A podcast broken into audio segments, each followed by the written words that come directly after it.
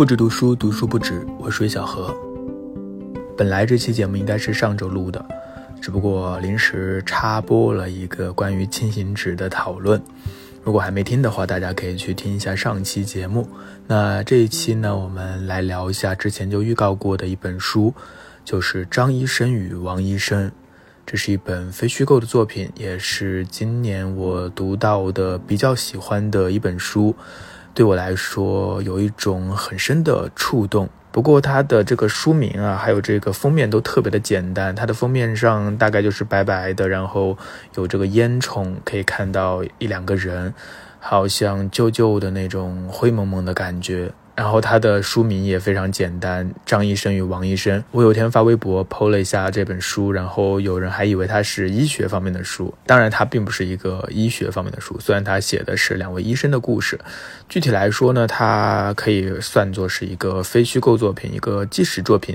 他写的是两位沈阳的七零后的医生，他们如何跨越阶层，在这个大时代的浪潮当中逆势而上。写的是东北，写的是沈阳在整个大时代中的荣耀和正统，写的是中国四十年的时空当中人的变与不变。这本书的作者比较有意思，因为它是两个作者来合作的一本书。我其实还蛮好奇的，不知道两个作者来写一本书的话，他们是怎样分工的。这两个作者分别是易显峰和杨英，他们都曾经供职于第一财经周刊，然后共同创办了好奇心日报。呃，如今呢，杨英做了一个纯文学的 APP，叫小鸟文学，呃，我觉得也是非常勇敢和非常不凡的一种尝试，在这个媒体示威，然后长篇特稿越来越稀少的这个时代。嗯，我觉得他们写出了一本与我们刚刚过去的整个时代密切相关的作品。它既是纪实的，是讲故事的，但它同时也包含了许多社会学的视角和思路。当然，最重要的，我自己的感觉是，它是有温度的。这也是让我比较触动的其中一个方面。那下面来简单介绍一下这本书的内容。就像书名一样，这本书写的就是张医生和王医生。那张医生名叫张小刚，出生在一九七一年。他的家庭之前还是挺有钱的，因为祖父辈是生意人。啊，直到一九五六年的时候，公私合营，然后就变成了工薪家庭。然后到了一九六六年，他的祖父进了牛棚，这个生活条件就是更加的惨了。等到张小刚父母结婚的时候，整个家里的这个经济状况就更加的差了。所以其实张小刚并没有体会到他们家族曾经的那种殷实人家、富裕人家的生活。他一出生的时候就是比较苦的。那个时候，当然整个国家。呃，可能大部分人的生活都挺苦的。那张小刚的父亲是一名电工，他喜欢读闲书，然后也不太热衷名利，与世无争。和他相反的是，张小刚的母亲非常的聪明，而且好强。他很传奇。这本书当中有一章，不止一章，写到了很多次他母亲。然后他母亲十四岁的时候就从农村来到了城市，十五岁的时候就独自买了房子，而且还把他的后妈、他的弟弟全部接到城市里来了，就非常的啊厉害，或者是非常的有生存本领。结婚之后呢，他也是自然的张罗起了家人里里外外的所有的事情。也正是在张小刚的母亲的支持和授意之下，张小刚被定下了要成为。一个医生的远大目标，他一直成绩都很好，所以不负众望的真的考上了第四军医大学。因为考这个学校不需要学费，然后吃住都包，所以呢，张小刚也没有考虑什么其他的。他在那个时候。其实没有特别多的自主意识，他觉得能够帮家里省钱，然后有一个好的前程，是一个顺理成章的事情。然后呢，他也就念完了本科，然后也在这个三零一医院，也就是现在的中国人民解放军总医院念完了博士。现在呢，就是这个作者写作的时候，他是这个总院神经外科副主任。总而言之，已经是一个非常成功的医生了。那另一位主人公呢，叫做王平，和张小刚的家庭不一样，王平的家庭可能就更加的普通。他的父亲是国营厂的工人，然后母亲是这个电影院的售票员。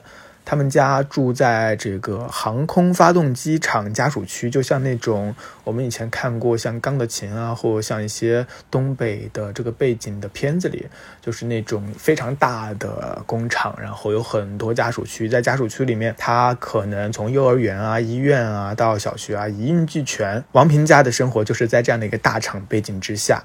和张小刚的妈妈一样，王平的母亲也为王平设置了一个成为医生的未来。这本书写作的时候呢，王平是中国医科大学附属第一医院甲状腺外科的副主任，并且他在好大夫网站甲状腺外科的分类下排在全国的第二名。也就是说，他在这个网站上以及在这个患者的心中的口碑和影响力还是比较大的。王平医生在这个好大夫网站上花了非常多的时间，并且也真的为他带来了一些。收获，他每天都要做好多手术，然后在手术的间隙或在上厕所的时候，就拿着手机啊，用语音回答在这个好大夫网站上的这些问题。因为他在这个网站上的影响力，所以也有很多人会慕名而来到他这个医院找他做手术，所以他也是一个比较成功的医生。比较有趣的是，我们的作者之一伊显峰。他和这两位主角呢，其实并不是一个单纯的这个写作者和受访者的关系，他们还是初中同学，就他们三位，在很多年之前是在同一个中学和高中读书的。那作者和两位医生其实也是很久都没有见了，在二零一八年的时候，他们同学聚会好像，然后呢就见到了他对这两位医生的这个经历很感兴趣，就开始了这本书的写作。他在这本书最开始的部分就写到了他为什么要写这本书，也给这两位医生写了邮件。他说希望通过这两位医生的故事来探索他们这代人的成长，了解他们的知识、尊严和自我是如何构建的，然后通过他们的成长。和变化也能折射出家庭、家族、社会、城市的变化。嗯，这确实是一个很好的视角，因为我们都知道，虽然张医生和王医生他们自己实现了这个阶级跃升，但是整个东北的大环境却是一个秩序的失效和溃败。前两年不是有个词嘛，东北文艺复兴。呃，我们看到了很多以东北的下岗潮，包括东北为背景的这些文艺作品。通过这些作品，也可以看到，曾经的东北是一个重工业基地，也是共和国的长子。但是随着国营改制之后，整个东北其实经历了非常严重的阵痛。然后在班宇的小说当中，我们可以看到很多这样的故事，就是这些被时代甩掉的人，他们的痛，然后他们的这些。暗疾和隐伤。那相比于那些故事里的人物，张医生和王医生显然是幸运的。那么这本书想要探讨的，其实就是这中间到底发生了什么？为什么两位医生能够逆势而上？时代和家庭又在他们的身上留下了什么样的印记？啊，这也是我打开这本书之后觉得非常感兴趣的话题。因为通过这两个医生，我们看到的不仅是他们的故事，也是一整个东北、沈阳，甚至包括整个中国的时代变迁的缩影。在这里，我就不具体的去复述两位医生的故事了，因为书里写的是非常详细的，从他们的。祖父辈开始，然后到他们的少年成长，然后到他们考上医学院之后，啊，步入社会的工作，再到他们现在的一些成就，包括他们所面临的所谓的中年危机，都有非常具体的呈现。不过这本书和我们惯常读到的很多非虚构的作品或所谓的纪实文学不一样的地方在于，这本书当中引入了非常多的社会学的视角和理论。光是其中提到的一些书啊，就有几十本之多。这些书大部分都是关于工人阶级、关于这个单位社会的。提到比较多的，比如有理查德·霍加特的《十字的用途》。还有这个单位社会的终结等等等等，我大概列了一下，有几十本。那这个呢，也是很多人诟病这本书的地方。我和朋友讨论的时候，他也提到了一些，比如说，他认为这本书的这些社会学的视角，呃，也许是好的，但是呢，有点太啰嗦了，或者说总是在重复的讲。然后呢，他也觉得这本书可以更精简一些。呃，甚至呢，也有人认为作者通过这些社会学的著作，呃，来解释和分析两位医生的人生。其实是有一些武断的，嗯，对此呢，我可能部分同意吧，但也不完全同意。确实，如果这本书可以更精炼一些的话，也许会更好。但是这些社会学的文献的引用。或这些视角对我来说并没有造成阅读的障碍，相反，它对我自己而言还蛮有启发的。这就是我前面提到的，为什么我觉得这本书对我来说有一种更深沉的触动。因为我读这本书不仅仅是看到两个医生的故事，不仅仅是看到作者的对于这些些问题、对东北啊、对于工人阶级、对于单瑞社会的这些分析。呃，还有一个一个非常个人的前提是我自己也是工人阶级家庭出身，所以我读这本书的时候会有很多的共鸣。当然，我生活的地方和东北那种超级大厂还是不一样的，但是工人阶级的某一些文化的相似性，在作者的叙述和分析之下还是蛮相同的。我父母都是这个铅笔厂的工人，在厂子里待了大。概有小十年，然后到了九十年代，他们就下岗了。那个时候我大概四五岁。所以我就顺理成章了，成为了留守儿童，他们也就成为了第一代的打工者，到这个城市里来谋生。虽然我自己并没有特别多的在这种工人阶级的单位社会的这种氛围当中长大，其实我更多是在乡下长大的。但是确实这本书当中提到的很多工人阶级的一些文化共性，在我自己身上，或者更多的在我的父辈、在我的叔叔舅舅他们身上，还是蛮明显的。的，那么具体到这本书当中，通过这些社会学的书籍、这些视角，作者发现了很多不只是张医生和王医生，还有很多包括和他们一样的人的一些共同的特征，比如说他们对于社会的矛盾的心态，同时呢，他们对男性气概是非常认同的，对人文思想呢是比较漠视的。这些相似点在作者看来都不仅仅是个人性格和家庭因素，还包括整个工人阶级的文化在里面起到了非常重要的影响。大家提到东北文化的时候，很多都在讲这个地域文化。呃，但是作者想要强调的反而是工人阶级文化当中的某些共性。他参考了很多西方的、苏联的，包括中国的关于工人阶级的社会研究，来解释发生在两位医生身上的事情。当然，其中最让我感到熟悉的，或者是让我有了新的感受的，是在书中占了很大篇幅的关于我们和他们的论述。在工人阶级的文化当中，我们往往是指的那些从事体力劳动的这些人啊，是工厂的工人，他们都是老实本分的，是兢兢业业的，与那种虚头巴脑的那种虚以委蛇的人精是不一样的。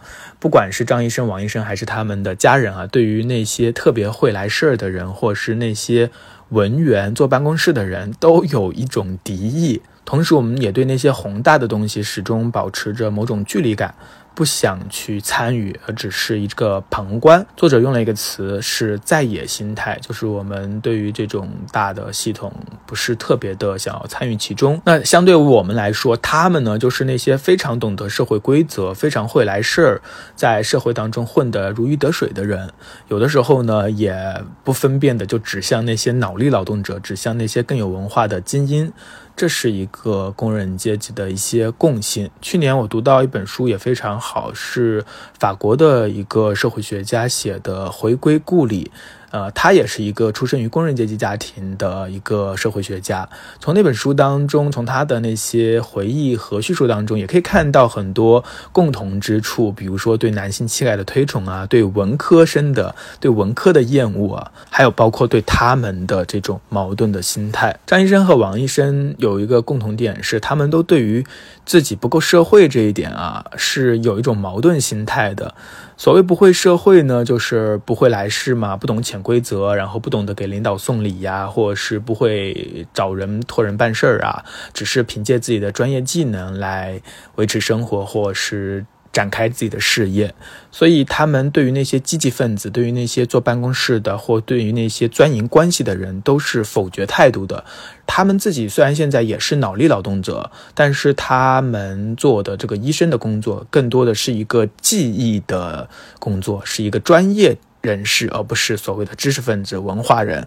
他和那种文科的性质的工作还是不一样的，所以他们是以专业人士自居的。那他们对于这种会混社会的人，还是抱有一种嗯敌视的心态的。他们始终不想成为所谓的社会人，因为太社会就好像被污染了一样，成为了他们而不是我们中的一员了。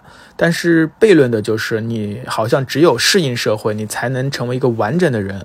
而你一旦成为一个社会人，一个所谓的完整的人，你就失去了应有的纯真。呃，他们始终都在思考：是做一个特立独行的旁观者呢，还是成为有成就的，然后让人尊敬的、有社会地位的他们？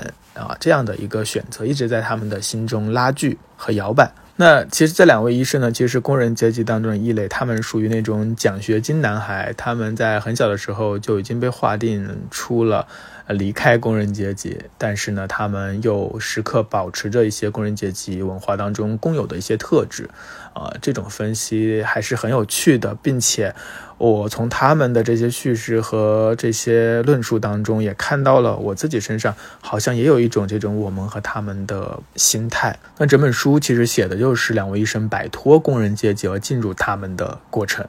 当然，这其中的一个更大的背景是工人阶级整个都溃散了、溃败了。我们作为一种文化共同体，其实已经不存在了。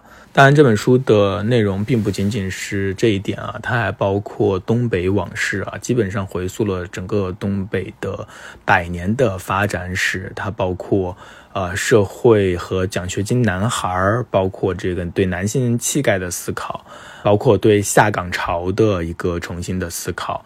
包括对这个城市化当中失落的男性的一个叙述和思考，都很有启发。那我自己读这本书，其实是从第一页就被吸引了。我觉得它不仅在它的主题上和它的题材上有非常多的共鸣，或者是很有趣的点，它的叙事也非常的吸引人。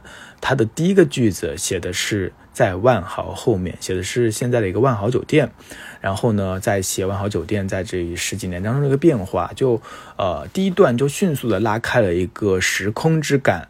然后呢，这本书也并非是完全的第三人称叙述，并不是那种特别疏离客观的报道。这个作者本人也是经常现身的，因为他也和两位医生是初中同学，所以他也会发表一些看法。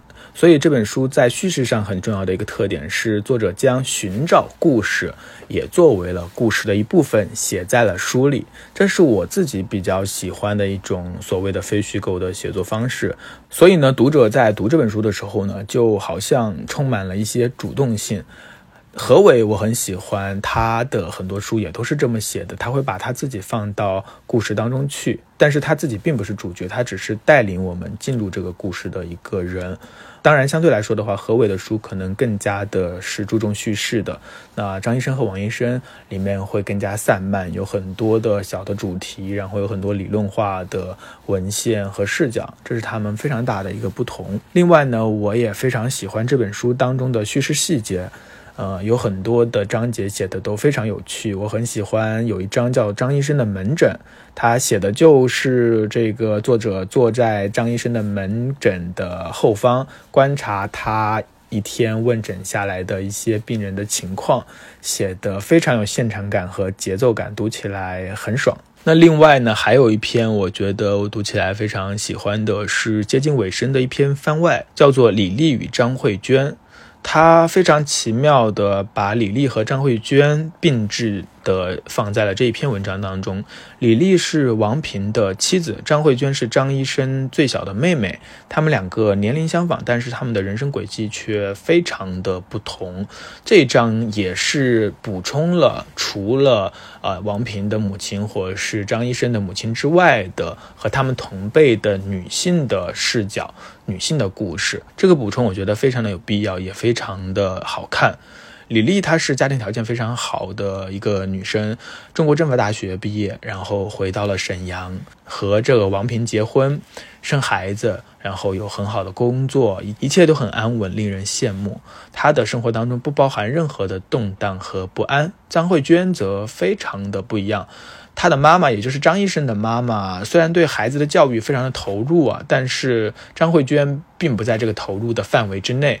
呃，里面写到好几次，小的时候呢，张医生或者他的哥哥想学吉他，想学摄影，啊，母亲都鼎力支持，给他们花钱买很贵的这个相机啊，这个吉他等等。那张慧娟想学跳舞，母亲就没有允许，也没有给她费用。而且非常有趣的是，在这整本书当中，其实张张医生和王医生都不是自己选择了自己的人生，相反，他们在很多大的事情上选择的并不多，母亲的决策。占了很大的比重，不管是张小刚还是王平，他们在选择去学医这件事情上，很多时候是母亲决定的。他们自己在那个时候并没有一个非常强烈的自我意识，他们并没有想说我要成为一个怎么样的人，我要做什么事情。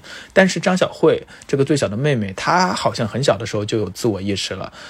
他初中的时候呢，考上了沈阳非常好的重点中学，他的同学都是家境比较优越的，也是成绩非常好的人。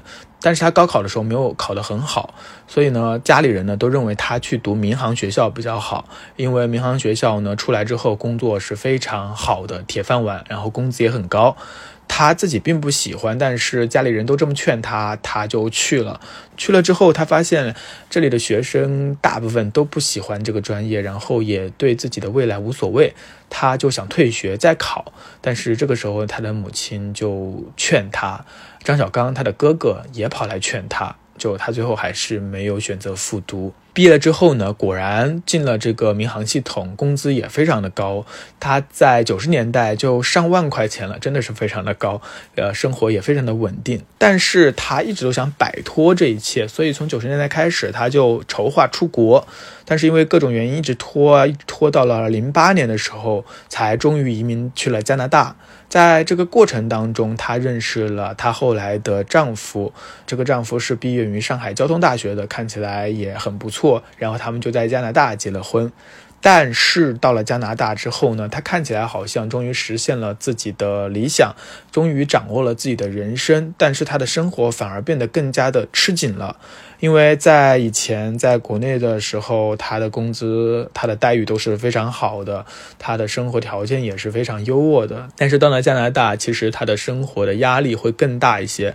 呃，他很快就没有去进修读书了，他开了一个小卖部，啊，生活比以前要苦很多。但是她这个毕业于上海交通大学的丈夫，因为英文不好，也不出去工作，天天就在店里或在家里打游戏，所以她的生活每天反而更加的精疲力尽。在这样的生活过了几年之后呢，他在加拿大的有的朋友说我要回国了，因为在国内找了一个七千多块钱的一个工作，但是他自己是辞掉一万多块钱的工作跑来这边的，呃，不知道他听到这样的消息的时候心中的感受是怎样的。这样的一种对比确实是非常的令人唏嘘。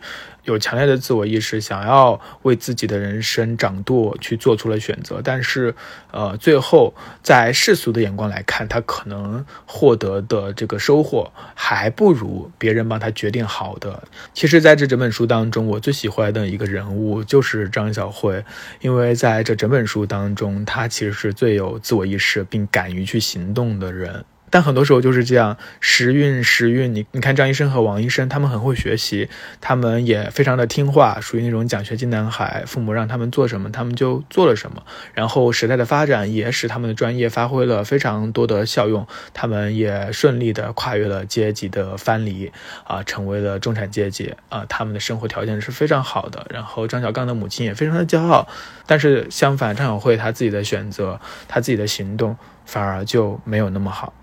那关于这本书，我就不再多说了。大家感兴趣的话，可以去找来看一下。如果你是工厂家庭的话，我觉得读起来应该会更加的有共鸣。